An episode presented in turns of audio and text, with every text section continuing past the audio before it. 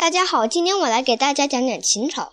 秦朝是从公元前两二百二十一年到公元前二百零七年，商鞅变法之后，秦国的实力迅速增强。秦王嬴政即位以后，发动大规模的兼并战争。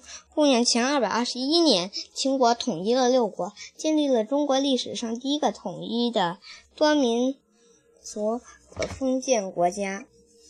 秦朝历史历经秦始皇、秦二世、胡亥和子婴三代，享国十五年。秦朝建立了相对完善的中央和地方政的政治制度，加强了君主统专制的中央集权，统一度量衡、货币和文字，修建驰道，修筑万里长城。对中国历史发展产生了深远的影响，但是秦朝统治者横征暴敛，残酷为镇压百姓，引发了秦末的农民起义，秦朝最终灭亡了。我首先来讲一讲秦朝的政治制度。第一个，我来讲讲保甲连坐制。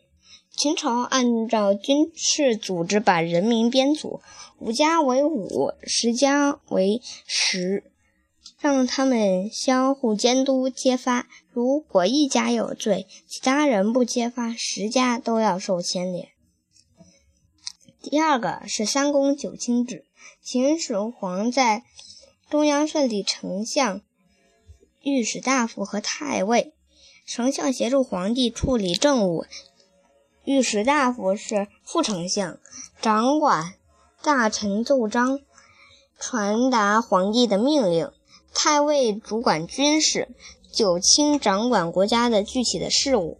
第三个是郡县制。秦国统一了以后，秦始皇采纳李斯的建议，在全国实行郡县制，在全全国划分为三十六个郡，长长官为郡守，郡下设县，长官为县令或县长，郡守和县令。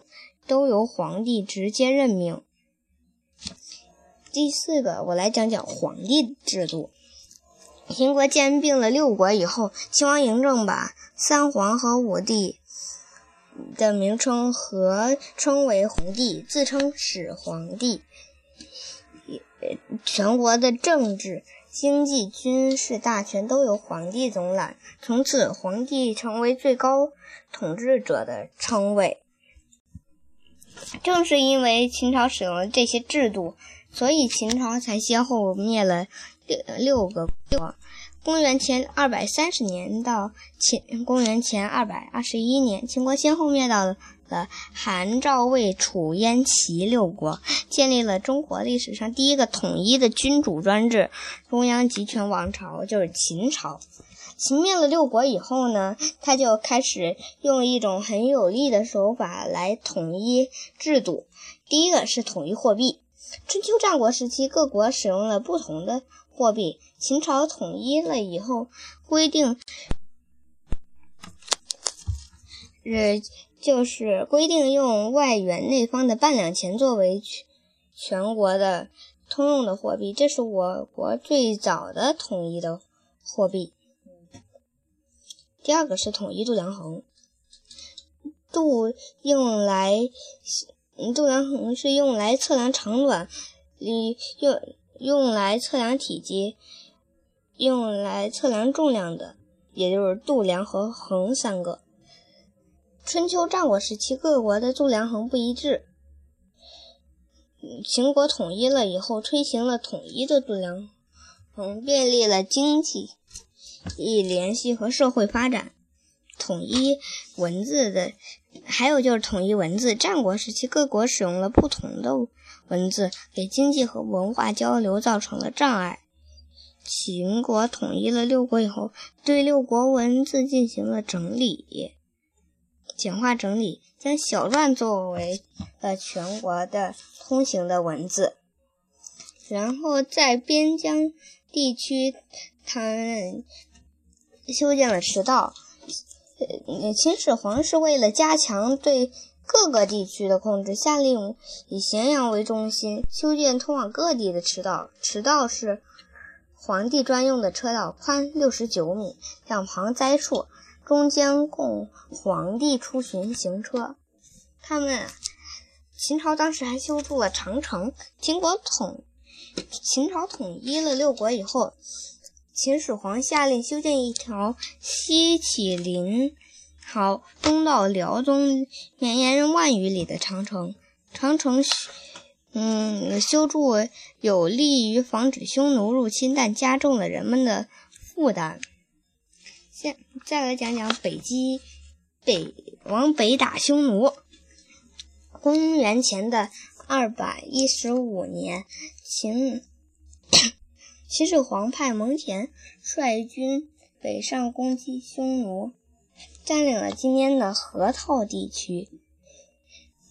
嗯，设置了郡县，然后修筑了长城，加强了对边方的控制。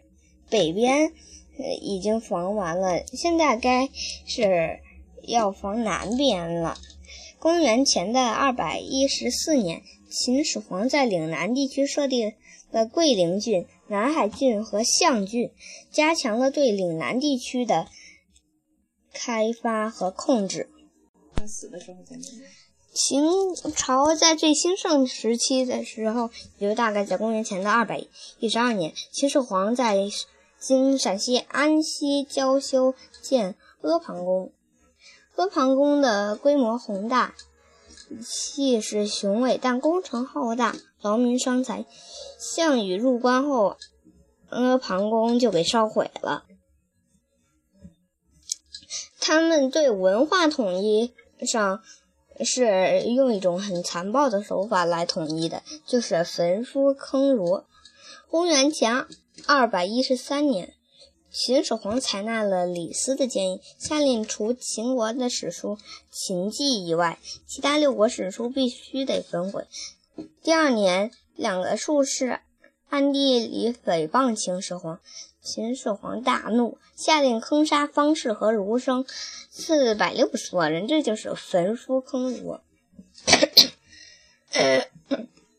秦始皇死后，嗯，他要建立秦始皇陵。秦始皇陵位于今天的陕西西安骊山脚下，由李斯主持设计，修建工程浩大，气魄雄伟，但。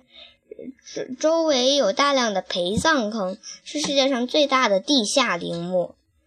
它那里面，秦始皇陵里面也有兵马俑。我嗯，兵马俑坑位于秦始皇皇陵的东侧，是陪葬坑。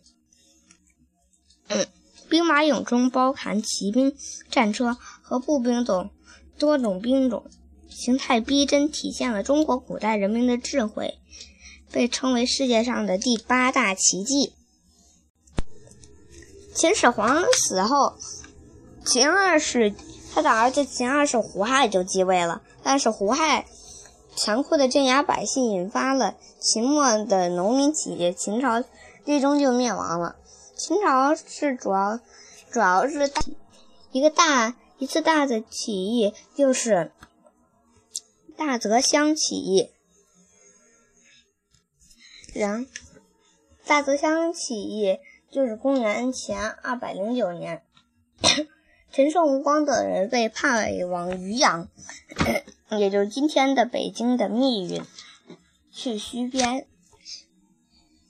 途中遇到了大雨，不能按期到达，按律当斩，但是陈胜和吴广。